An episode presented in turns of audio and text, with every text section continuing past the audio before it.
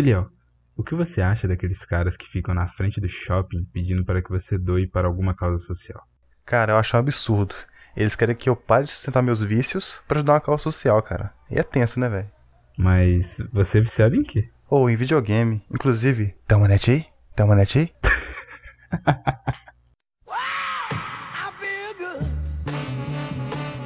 Eu sou Vitor Santos. E eu sou Eliel Breno.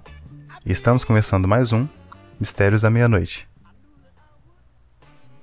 Antes de começar esse episódio, gostaríamos de agradecer a alguns ouvintes que nos contactaram essa semana. O primeiro é o Joca, que falou ser o maior especialista em porra nenhuma lá de Portugal. Abraço, Joca. O outro é o Big Small Mineiro, mais conhecido como Igor, que inclusive denunciou que o Vitor era sim competitivo quando eles eram crianças. E por último é o Rafael, que gostou bastante do nosso podcast e que inclusive também tem um podcast chamado Porão do Goblin. Gostaríamos de recomendar o podcast dele para vocês, porque ouvimos e gostamos bastante. O link vai estar aí, na descrição. Agora fiquem com mais um episódio e na próxima semana falaremos de mais algumas pessoas que nos contactaram nas redes sociais. Valeu! É, então, Vitor, estamos aqui hoje para falar sobre shoppings, cara. O que você tem a dizer sobre isso?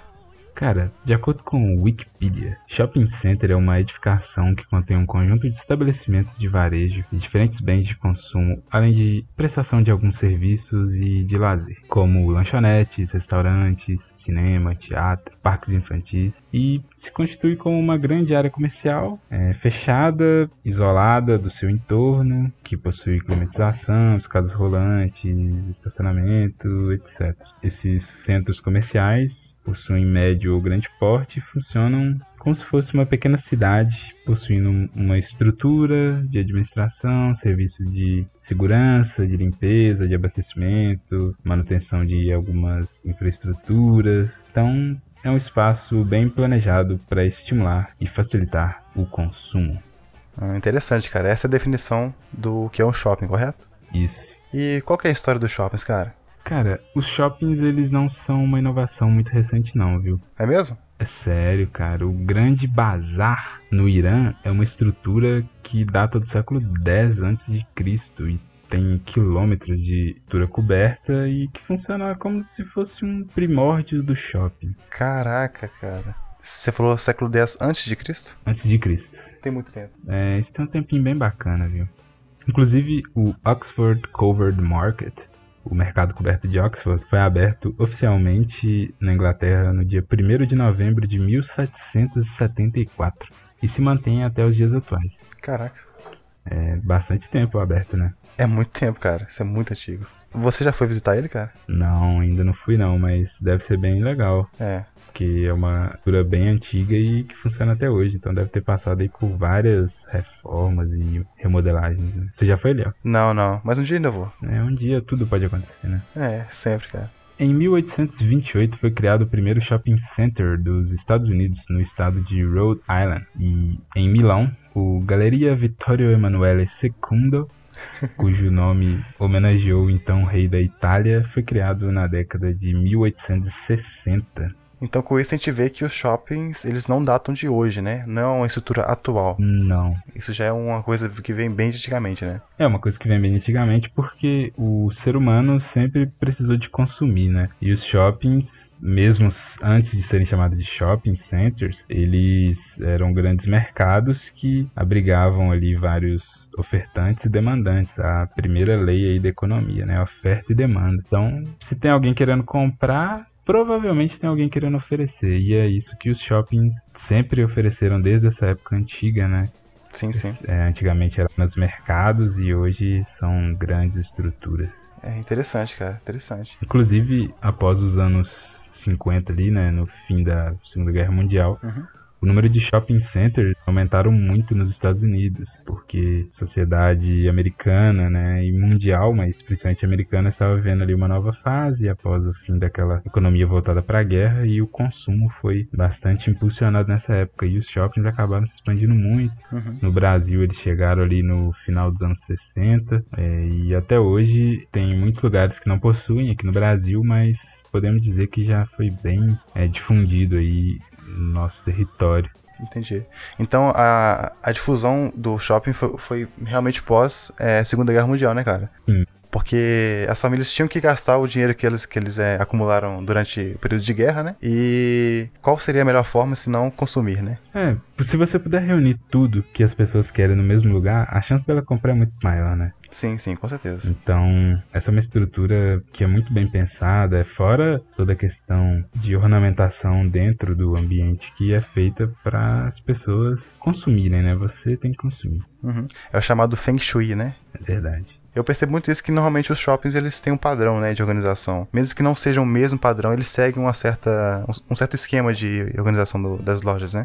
Sim, parece até que eles têm um template, né, para seguir. Mas sabe a coisa que eu achei engraçada, cara? Ah. Eu não sei a galera aí, né, que escuta a gente, mas a gente é de BH e aqui tem um único shopping que eu acho bem interessante, que é o seguinte. Normalmente no shopping você tem que subir uma escada rolante, aí para você descer, você tem que atravessar todo o entorno de lojas para poder subir pro próximo andar, então descer, correto? Uhum. Tem um shopping em BH, que é o Boulevard, cara, que ele, ele é diferente nisso. Você acabou de subir a escada, você não tem que atravessar o shopping por completo, você já consegue subir logo no lado. Então é uma organização bem diferente, sabe? É o único shopping de BH que eu vi que tem esse tipo de organização. É verdade, nos outros shoppings você não costuma encontrar esse padrão de escadas rolantes. Mas do resto todo, você consegue enxergar muita semelhança entre um shopping, porque toda a parte da cor até dos shoppings, do ar-condicionado, da disposição das lojas, das ilhas, né? Como é que elas são montadas. Então você consegue enxergar é, um padrão realmente, até em shoppings fora do Brasil, é, o mesmo estilo, tudo pensado. É, deve envolver muita psicologia, né? Entender como que funciona o comportamento humano para você criar uma situação no qual ele fique propenso a consumir cada vez mais, principalmente se for na minha loja. Sim, sim. Tem muita psicologia nesse aí, por trás disso aí, cara. Tem. E Eliel, você costuma ir ao shopping? Cara, eu basicamente moro no shopping, velho.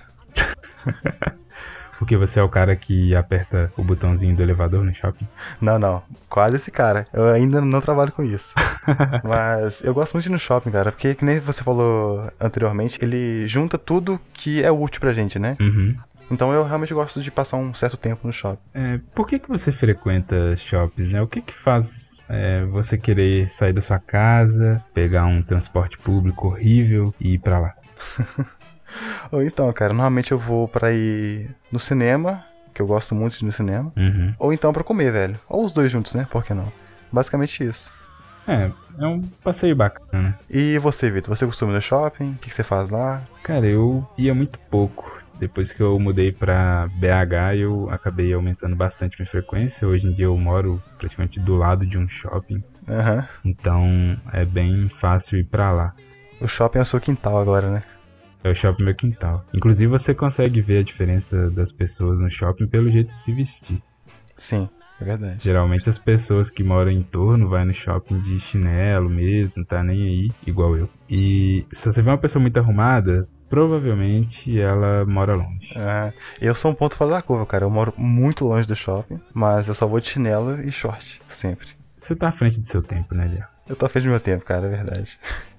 É, Mas você costuma comprar muito shopping, Vitor? Não, eu gosto muito de é, passear em shoppings, né? Ficar andando, ficar é, vendo as atrações que tem por lá, mas para comprar mesmo em lojas eu não sou muito fã. Talvez porque meu dinheiro seja curto, né? Mas é o que tem pra hoje. Eu gosto muito de ir na praça de alimentação.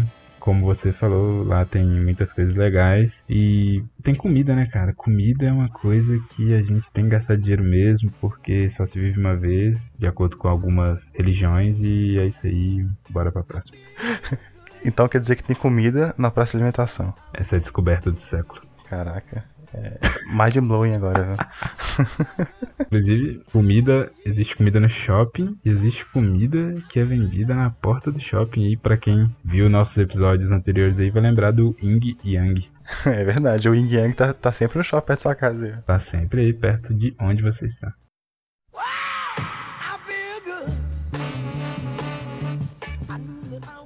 Apesar dos shoppings serem uma construção muito valorizada, nem tudo são flores, né? Existem algumas críticas eh, sociais em relação a este empreendimento e já foram escritos aí vários artigos que criticam o que, que o shopping tenta mostrar para a sociedade uma coisa que às vezes não é verdade. Uhum. Inclusive, recomendei para vocês um artigo da doutora em Ciências Sociais pela Universidade Estadual de Campinas, Unicamp, Valquíria Padilha, é, chamado Desafios da Crítica Iminente do Lazer e do Consumo a partir do Shopping Center. Vai estar tá aí na descrição. Esse artigo, ela basicamente faz uma análise social do que, que é o shopping e uma das partes, Eliel, ela fala que o shopping é uma cidade artificial que pretende substituir a cidade real e seus problemas. Você concorda com isso? Sim, sim, cara, faz muito sentido na verdade, porque você pode até perceber que quando você entra no shopping, você não vê o tempo passar, né, cara? Você realmente entra num, num mundo, no limbo, porque quando você vai ver, você entra lá, é uma hora da tarde, quando você vai ver já é 10 horas da noite, o shopping tá fechando, você tem que sair. E você não percebeu esse tempo, né? Inclusive, isso aconteceu com a gente, né? A gente foi assistir o Star Wars na estreia, a gente saiu do cinema às 5 horas da tarde. Quando a gente foi ver, era 11 horas da noite, cara. Verdade. E o segurança tava chutando a gente do shopping, então é difícil. É, cara, às vezes acontece, né? Fazer é, o quê? Fazer o quê, né, velho? O shopping é uma cidade artificial, então. O shopping é cidade. Você acaba achando que você tá vivendo lá. Uhum. E é muito confortável, né? Ó, tem os banheiros limpos, normalmente, né? É, comida, tem coisas para você comprar. As pessoas normalmente te tratam bem. É, o clima é agradável. Então, tipo assim, não tem que vai te gerar um desconforto lá. Realmente é feito para substituir os problemas do, do, mundo real. E não tem janelas, né? Digamos assim. Não tem janelas. É, você não consegue realmente ver o mundo lá fora. Você acha que o mundo é aquilo ali. Então, é uma cidade artificial mesmo, como a doutora disse, né? Em outra parte do artigo, Eliel, hum. ela fala que a partir de uma análise psicossocial do consumo e do próprio shopping, ela entende que o indivíduo, é, pela fetichização do objeto, é reduzido a coisa como se o, o indivíduo não existisse mais além de um bonequinho ali para o shopping é, brincar. O que, que você acha disso? Ah, entendi, cara. Então o indivíduo ele para de existir ele vira somente realmente mais uma ferramenta do shopping, né? É estilo The Sims, seria isso? É, seria mais ou menos isso. Que o cara, ele não, sei lá, expressa seus reais sentimentos ali, ele só tá sendo induzido a alguma coisa, talvez. Então o ambiente talvez manipularia o, o ser humano? Sim. Hum, Talvez cara. seja uma crítica ao shopping, né? Uhum. Que a pessoa às vezes faz até loucuras para conseguir ter acesso àquela atração que o shopping está oferecendo, né? Às vezes ela uhum. não tem dinheiro para pagar o aluguel, mas ela tira do aluguel para ir assistir Star Wars 9, entendeu? É, Entendi. Sei lá, o shopping proporciona muitas coisas assim, né? Uhum. Os equipamentos de lazer disponíveis nos shoppings, né, eles levam as pessoas a encontrarem uma diversão em torno de algum objeto que faz com que o homem realmente não seja aquilo, né? Mas que ele acha que ele é aquilo. Inclusive, a doutora cita em outra parte do seu artigo que nessa fase de consumismo que a gente vive, pessoas muitas vezes mensuram sua existência a partir do que elas têm e do que elas consomem, e não do que elas são. E ela até cunhou um axioma dos tempos modernos, abre aspas, compro, logo existo. Caraca, velho. Interessante isso aí, viu? É, isso aí é, é, realmente uma crítica muito ao consumismo, capitalismo, etc, né? Porque o shopping, hum. ele é uma, uma grande re representação de como funciona o capitalismo, né? Se você tem poder financeiro, você pode comprar tudo que você quiser. E se você não tem, você é excluído daquilo, né? Sim. Você não tem acesso à diversão, a aqueles objetos, né? Uhum. Porque mesmo que hoje em dia seja mais é, fácil você ter acesso a um shopping, mas as coisas que estão lá não, não necessariamente você vai conseguir pagar. Um cinema, por exemplo, hoje em dia, cara, você vai no cinema aí, fácil, fácil, você gasta 40 reais, tipo, no ingresso. Isso é muita grana, não é todo mundo que tem. Não, a pipoca de cinema é uma coisa que não tem nenhum sentido lógico. Não, nenhum sentido. Tanto que eu, na verdade, nunca compro pipoca no cinema, porque, cara, não dá. Não dá pra você pegar uma pipoca no cinema, é uma ou outra. O que, que você come quando você vai no cinema? Cara, Doritos, Coca-Cola e chocolate. É, eu também como comprar um chocolatinho. Então, sempre antes de ir no cinema, tem que dar aquela, aquela passadinha nas lojas americanas, né? Isso não é o mexão, mas poderia ser. Isso não é mexão, é verdade. Um outro ponto aí, né, talvez em, a favor dos shoppings, seria em relação à sociedade que os shoppings, principalmente aqui no Brasil, viraram um certo refúgio, né? Porque existe muita violência no entorno e o shopping é um lugar fechado, como a gente já citou aqui, que você não consegue ver o entorno. Uhum muitas famílias procuram este lugar para conseguir ter momentos de diversão e lazer com uns com os outros com segurança, é, porque a gente sabe aí, anda nas ruas, está muito complicada a questão da violência aqui no Brasil. Então, uma crítica social talvez aí positiva para os shoppings seriam essa de oferecer segurança e conforto, né, para as pessoas. Sim, realmente é engraçado, porque a pessoa pode sair de casa, ela sai de casa do apartamento dela no carro, chega no shopping, entra no, no estacionamento e já desce direto no shopping. Então ela não vai nem ter correr o risco de acontecer nada fora desse caminho, né? Sim realmente é, você tem uma sensação grande de segurança, né? Sim. E outra coisa, cara, que acontece é que você. Eles sempre tentam fazer com que você sinta o fodão. Né? Você uhum. é o melhor. The Special One. Né? Eles tentam sempre inflar o ego da pessoa para que ela compre aquela brusinha, para que ela leve aquele notebook ultra hyper power de apenas 2 GB de RAM. É isso mesmo. E sabe onde eu mais vejo isso, cara? Ah. Vendedores da Chili Beans. Pois é, nada tão estranho quanto vendedores Beans. Nada tão estranho quanto eles, cara. Mas é isso. Infelizmente, mesmo que eu concorde muito com os pontos da, da doutora aí, só que, cara, não tem jeito, eu gosto é disso, sabe? não tem jeito, cara.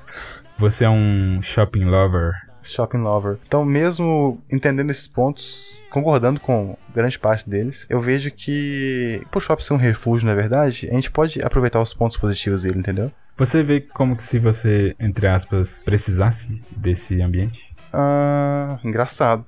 Boa pergunta. Não e sim. sim e não. Porque, como eu falei, eu, eu não vou para comprar normalmente. Normalmente eu vou pra ver o cinema. Embora você possa ver um filme em casa, não é a mesma experiência de, de você ver um filme no cinema, né? Uhum. Então você paga pela experiência, né? Você paga pela experiência, justamente, cara. Porque você pode muito bem ver um Star Wars na, na sua televisão 4K, 8K que seja da vida aí. Mas você não tá vendo na, na, na tela IMAX de 700 polegadas na sua frente, entendeu? Você tem uma experiência de uma imersão muito maior. E nem tem um lugar repleto de restaurantes logo quando você parar de assistir o filme, né? É, é verdade, nem tem isso, né? É tão conveniente, né? Que tem um N restaurantes logo assim que você sai da, da, da sessão. É, eu acho que todo mundo acaba ficando um pouco viciado nesse, nesse ambiente, né? O que prova que os estudos que eles fizeram psicológicos e é, psicóticos para entender como funciona o ser humano e fazer um ambiente no qual ele seja propício a ficar lá o maior tempo possível e gastar dinheiro, deu certo. Sim, deu muito certo. Porque a gente tá aqui falando que gosta desse lugar, apesar de entender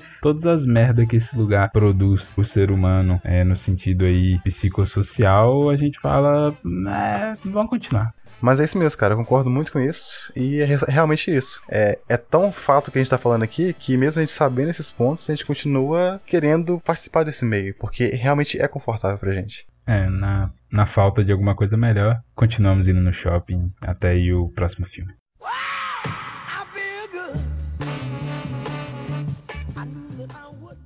Pois é, né, Eliel?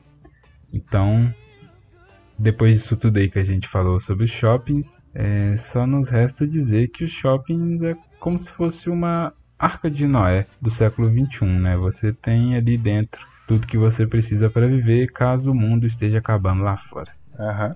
E já nesse assunto, cara, recentemente eu assisti uma série que chama é, Daybreak. Inclusive eu vou, vou deixar na descrição aí pra galera assistir. É da Netflix. E qual é o plot da história? É um apocalipse zumbi, muito novo, né, essa história. E na, no decorrer da história, eles se refugiam no shopping, cara. Mas por quê? Porque lá tem tudo. Lá ainda tem energia, ainda tem água, tem roupa, tem música, tem televisão, tem tudo que eles necessitam para sobreviver, sabe? É uma, é uma série muito boa, comendo. Uhum. É, faz sentido, né? Você tem ali comida, tem um lugar para se divertir, para dormir. Então seria uma boa Arca de Noé, talvez um pouco melhor do que a primeira, né? Eu diria até que é, que é bem melhor, né? É. A única diferença é que o, a Arca de Noé do século XXI abrigaria outros tipos de animais. Fica o questionamento de quais são esses animais, né? Ah, cara, aí é uma coisa que só a Deep Web nos responde. Exatamente.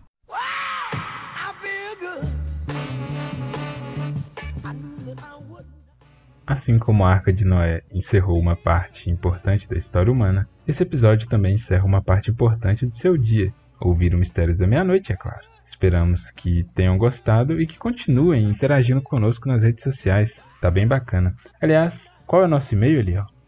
Mistérios da Meia-Noite 42 gmail.com E o nosso Instagram? arroba oficial.mn E o nosso Twitter. arroba mnoficial42. Bom, nos vemos de novo na semana que vem. E espero que quando o fim do mundo chegar, que vocês encontrem a sua arca de Noé ideal. Um abraço, até mais. Valeu, falou e bora no shopping?